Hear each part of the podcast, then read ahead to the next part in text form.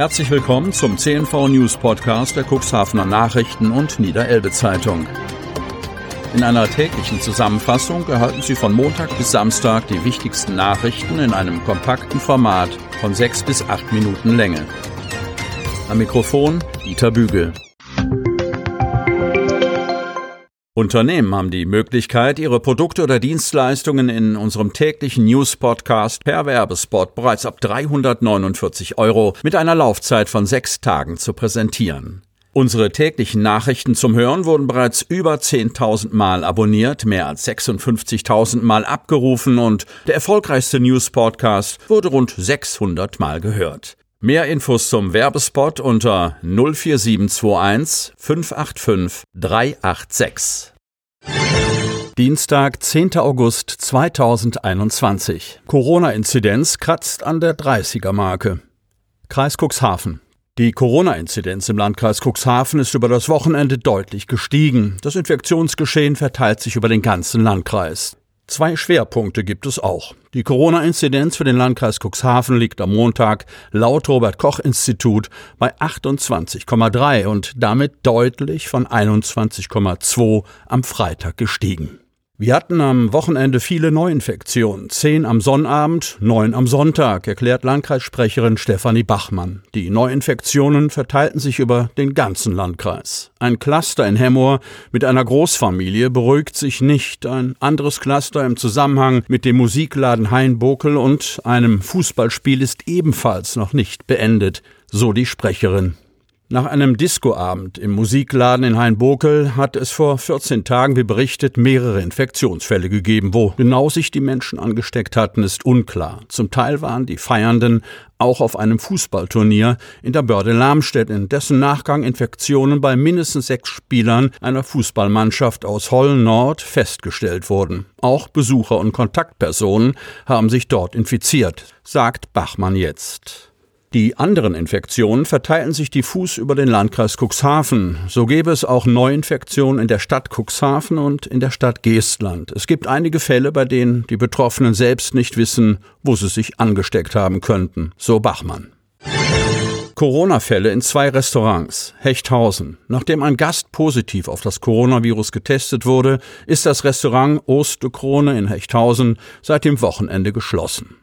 Auch die Gaststätte Golsch nahe des Hechthausener Bahnhofs ist dicht, weil sich Restaurantbesitzer Thorsten Golsch trotz doppelter Impfung mit Corona infiziert hat. Wir machen das Restaurant vorübergehend zu, um unsere Mitarbeiter und Gäste zu schützen, sagt Golsch.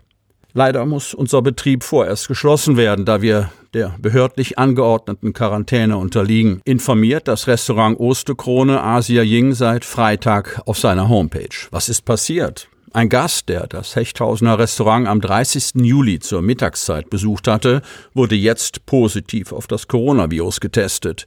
Daraufhin wurden alle Mitarbeiter der Gaststätte in Quarantäne geschickt. Die Gästedaten wurden für die Corona-Nachverfolgung an das Gesundheitsamt des Landkreises Cuxhaven übermittelt. Nach Angaben des Landkreises Cuxhaven gehört die erkrankte Person zum Cluster Hain-Bokel. Derzeit sind keine Infektionen in der Belegschaft oder bei anderen Besuchern bekannt, sagt Kreispressesprecherin Stefanie Bachmann. Wann die Osterkrone wieder öffnen kann, ist noch unklar. Wir stehen im engen Austausch mit der Gesundheitsbehörde und hoffen, dass es bald wieder losgehen kann, teilen die Restaurantbetreiber in den sozialen Netzwerken mit.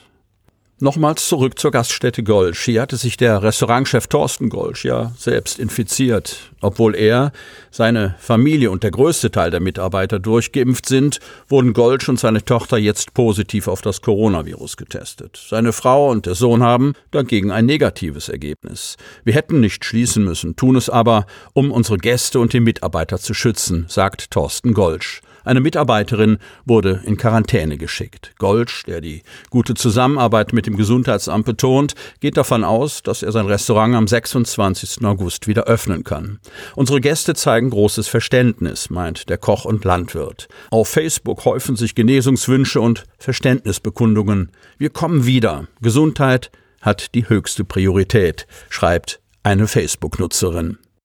Um das Infektionsgeschehen einzuschätzen und zu begrenzen, nehmen die Kontaktermittler des Landkreises pro Restaurant 60 bis 80 Kontakte zur Nachverfolgung auf. Alle Besucher wurden, sofern sie eine E-Mail-Adresse hinterlegt hatten, per elektronischer Post gewarnt, erläutert Stefanie Bachmann.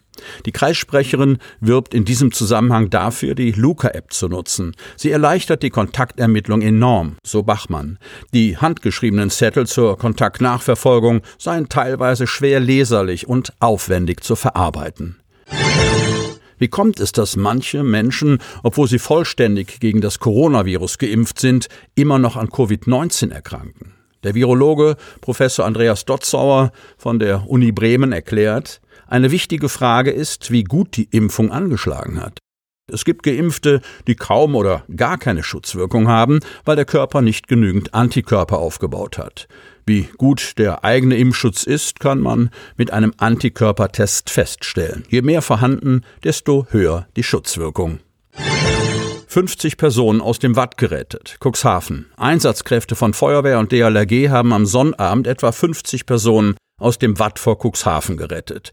Sie waren trotz eines aufziehenden Gewitters und Starkregens nicht zurück an Land gekehrt.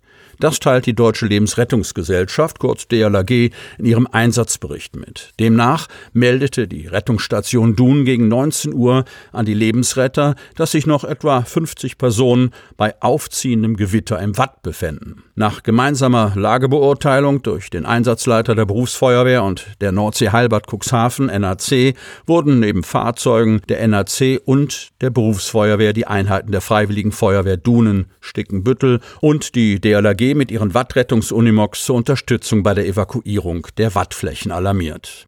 Mittlerweile hatten einige der Wattwanderer eigenständig das Watt verlassen. Andere, unter anderem zwei geführte Wattwandergruppen und eine Familie, wurden von den Einheiten über die Gefahren vor Ort informiert und es wurde ihnen eine Mitfahrgelegenheit bei dem mittlerweile eingesetzten Starkregen mit Hagel und Blitzen angeboten, was sie teils dankbar angenommen haben. Nach kurzer Zeit konnten alle Personen wohlbehalten sicher an Land verbracht werden, erklärt die DLRG.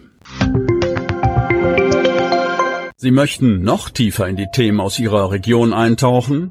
In unserem CNV-Themen-Podcast auf Tauchgang gibt's alle 14 Tage per Interview interessante Personen, emotionale Stories und bemerkenswerte Projekte aus dem Landkreis Cuxhaven direkt auf die Ohren, damit Sie ab sofort keine Podcast-Folge mehr verpassen, benötigen Sie lediglich einen sogenannten Podcatcher. Auf den meisten Smartphones ist dieser bereits vorhanden. Falls nicht, dann suchen Sie ganz einfach in Ihrem App Store nach einem kostenlosen Podcatcher wie zum Beispiel Spotify, Apple Podcast oder AntennaPod. Selbstverständlich können Sie unsere Podcast-Folgen auch direkt über unsere Website unter cnv-medien.de slash podcast anhören.